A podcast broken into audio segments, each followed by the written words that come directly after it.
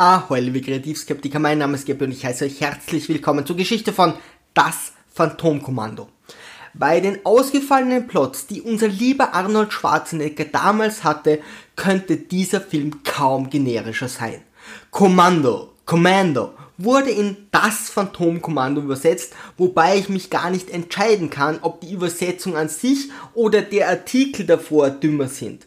Hier und da weist die Handlung minimale Parallelen zu Rambo auf, man könnte natürlich auch behaupten, dass die komplette Prämisse geklaut ist. Ein ehemaliger Soldat bringt den Krieg in die Stadt. Damit ist eigentlich schon fast alles gesagt.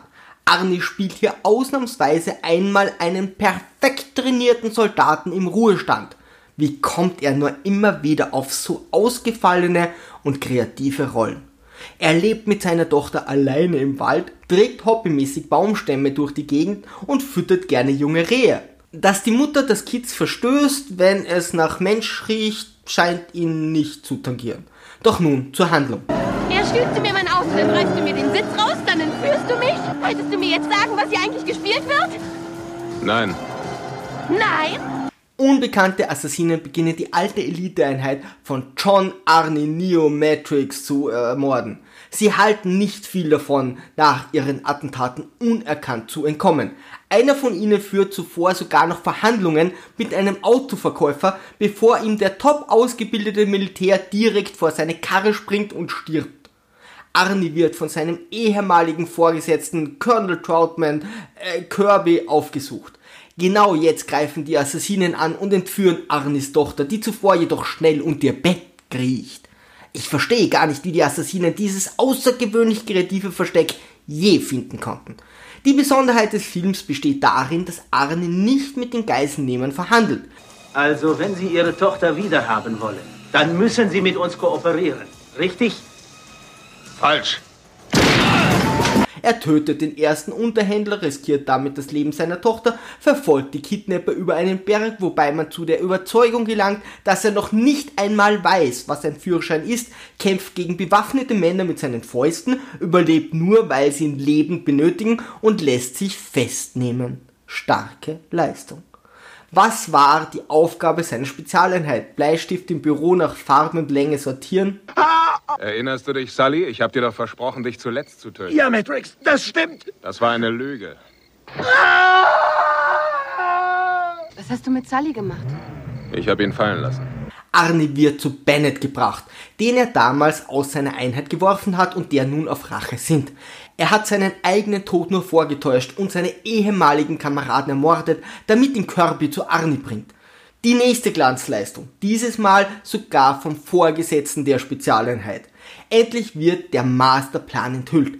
Arnie soll den Präsidenten irgendeines lateinamerikanischen Landes töten, damit der Oberschurke Präsident werden kann. Die Tochter fungiert als Druckmittel.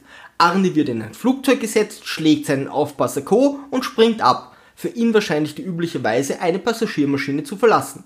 Nun hat er elf Stunden, bis die Bösen beim Bestimmungsort merken würden, dass ihre Matrix nicht aussteigt. Und hier besticht der Film mit einer bisher noch nie dagewesenen Motivation und einem vollkommen neuen Ziel für einen Actionfilm. Unser Held muss die Geisel befreien und alle andere aus Rache ermorden. Es wurde Filmgeschichte geschrieben. Jetzt taucht Cindy aus Marzahn in der Geschichte auf, die kein besonderes Glück mit Männern hat, nun auf Arne trifft und postwendend von ihm entführt wird. Doch nach ein paar coolen Sprüchen verfällt sie ihm nicht nur, sondern riskiert auch noch ihr Leben, um ihm zu helfen. Werden Sie mich umbringen oder was? Nein, Ich glaube auch kaum, dass Sie mir das vorher sagen würden. doch, das würde ich. Ist es Ihr Ernst? Was willst du jetzt tun? Wir helfen, Sie zurückzubekommen.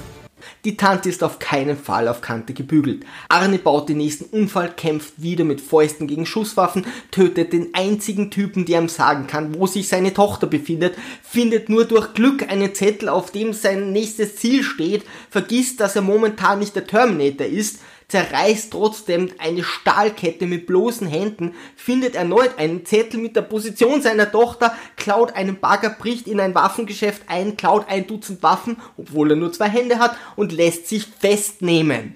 Das alles macht zwar nicht viel Sinn, kocht aber unsere Birne weich. Entweder schaltet man seinen Verstand sofort in den Leerlauf oder nimmt permanente Schäden hin. Cindy befreit ihren neuen Helden mit einem Raketenwerfer, reiht sich damit nahtlos in den Wahnsinn ein und wir erfahren, dass Arnie gegen Explosionen immun ist. Wahrscheinlich hat er sich mindestens fünf bis sechs Mal impfen lassen. Schließlich fehlt nur noch ein Spruch à la Rambo, der auf Google aufscheint, wenn ihr den Begriff Fremdschämen eingibt. Was versprechen Sie sich davon? Den dritten Weltkrieg. Arnie und Cindy Crawford fliegen auf eine Insel und spielen Model. Er zieht sich bis auf seine Speedo aus und posiert im Schlauchboot, während ihm das Wasser verführerisch seine Haare nässt. Arnie paddelt übrigens genauso wie er Auto fährt. Als er nach vielen Kreisen endlich das Ufer erreicht, zieht er sich seine verführerische Armeekleidung an und beginnt sich zu schminken.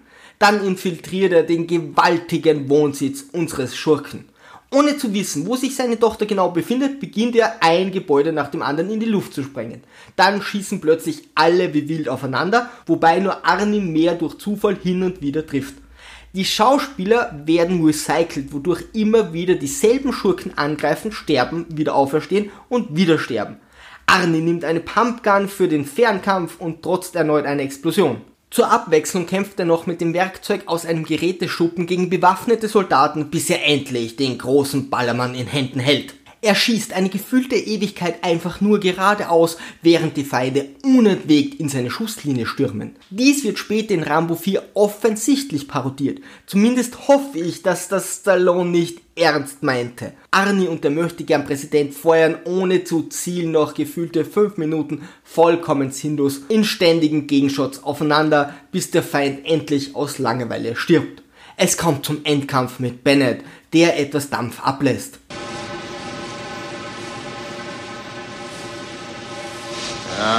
Dampf ab, Bennett. Und dann auch das zeitliche Segnen. Kirby kommt selbstverständlich erst, als alles vorbei ist. Natürlich sind nun alle Verbrechen und Morde, die Arnie für die Befreiung seiner Tochter begangen hat, vergessen und er geht mit seinem Kind wieder nach Hause in den einsamen Wald. Stallone hat sich doch nach Rambo 1 tatsächlich verhaften lassen. Was für ein Opfer. Liebe Kreativskeptiker, Segel immer straff halten und auf zum Horizont.